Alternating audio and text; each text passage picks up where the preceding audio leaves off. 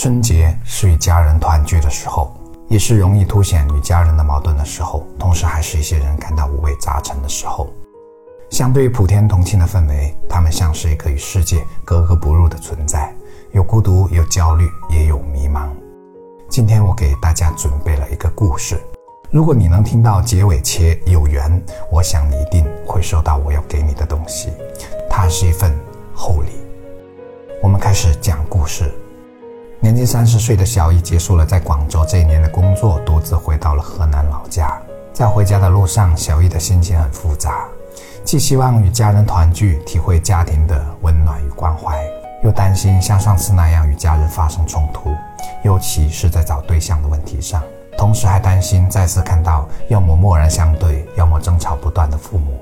在小易的小时候，印象最深刻的是那一次发生在大年初一的激烈争吵。那时他才八岁，具体因为什么事情的争吵已经不记得了，只记得父亲拿着锄头不断地击打着地面。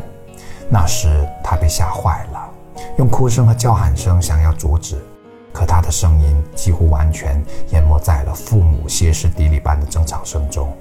虽然父母没有真正动过手，但类似这样的画面却深深地刻在了他的脑海里。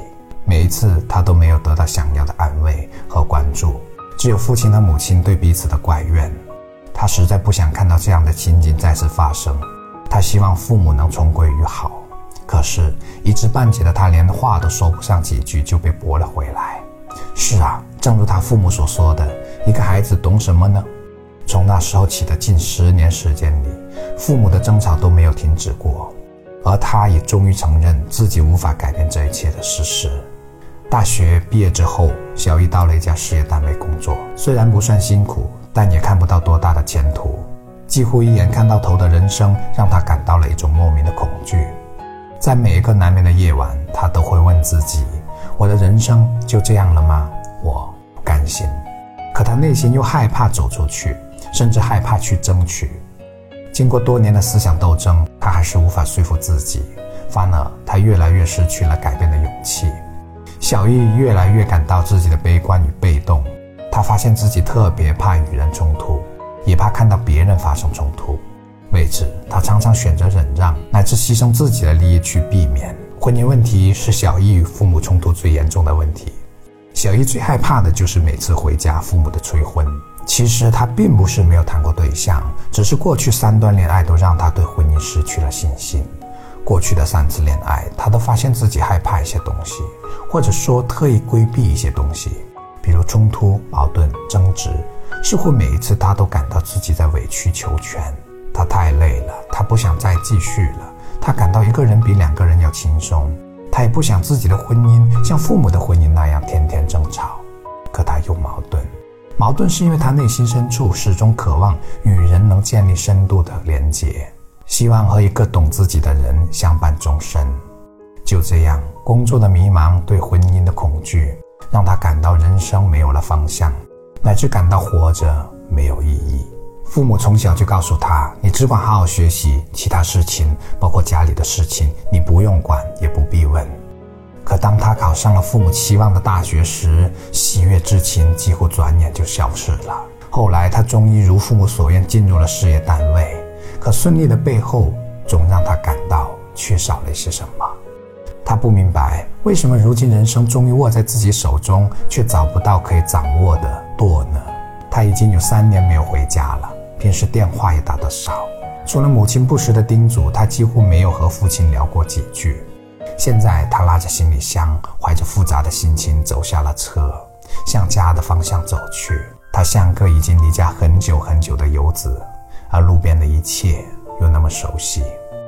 临近家门口的时候，他看到了父亲和母亲在贴对联。他看到母亲扶着梯子，父亲站在梯子中间，双手拿着对联，扶在墙上对位置。他们并没有看见他。他突然看到了父亲和母亲两边的头发竟然已经发白了，而在他印象中，父亲和母亲的头上一直都是全黑的。那一刻，步伐突然变得了沉重，沉重让他停止了脚步。他突然很想哭，这可能既是因为第一次感到父母老了，也因为好久没有看到过父亲的母亲那么配合的做一件事情了。过去父母的争吵好像覆盖了自己脑海里所有美好的回忆。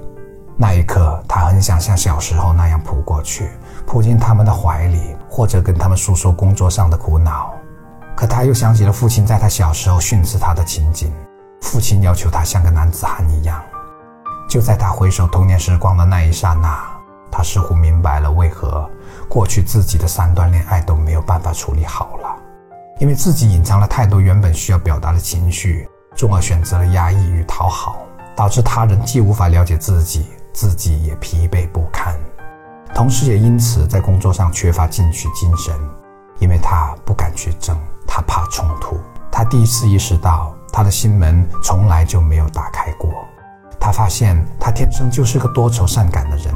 虽然他是一个男人，但这并不意味着他不能有自己的情绪。这一刻，他似乎第一次触及到了被尘封近三十年的自我。这一刻，他不再强忍着。他的泪水像决堤了的大坝一样倾泻而出，夹杂着他多年来心里的委屈。而在过去十年，他几乎没有流过一滴眼泪，哪怕失恋也不例外。终于，他带着朦胧的双眼走到了父亲和母亲的眼前，喊了一声：“爸妈，我回来了。”父母看到他这个样子，吓了一跳。母亲赶紧问：“怎么了？是不是哪里不舒服？还是半路发生了什么？”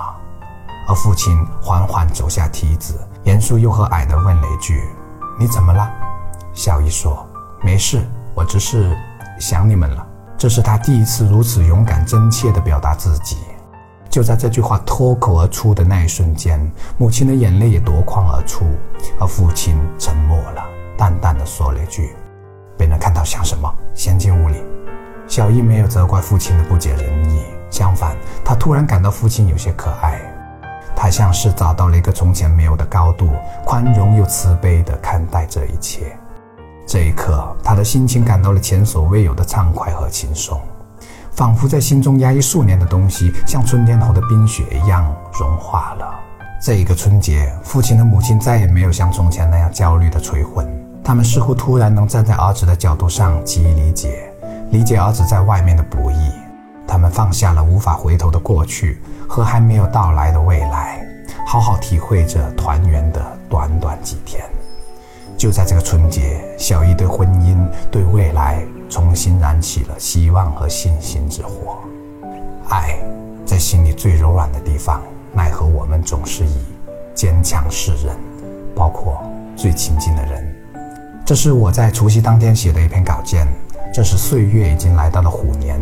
春天的步伐也已经越来越近，虽然明年的冬天还会到来，但请相信，再冷的冬天也挡不住春天的脚步。是的，春天如爱，爱如春天。希望你能听懂这个故事，希望你已经收到了我送你的礼物。我是谢明宇，与你共勉。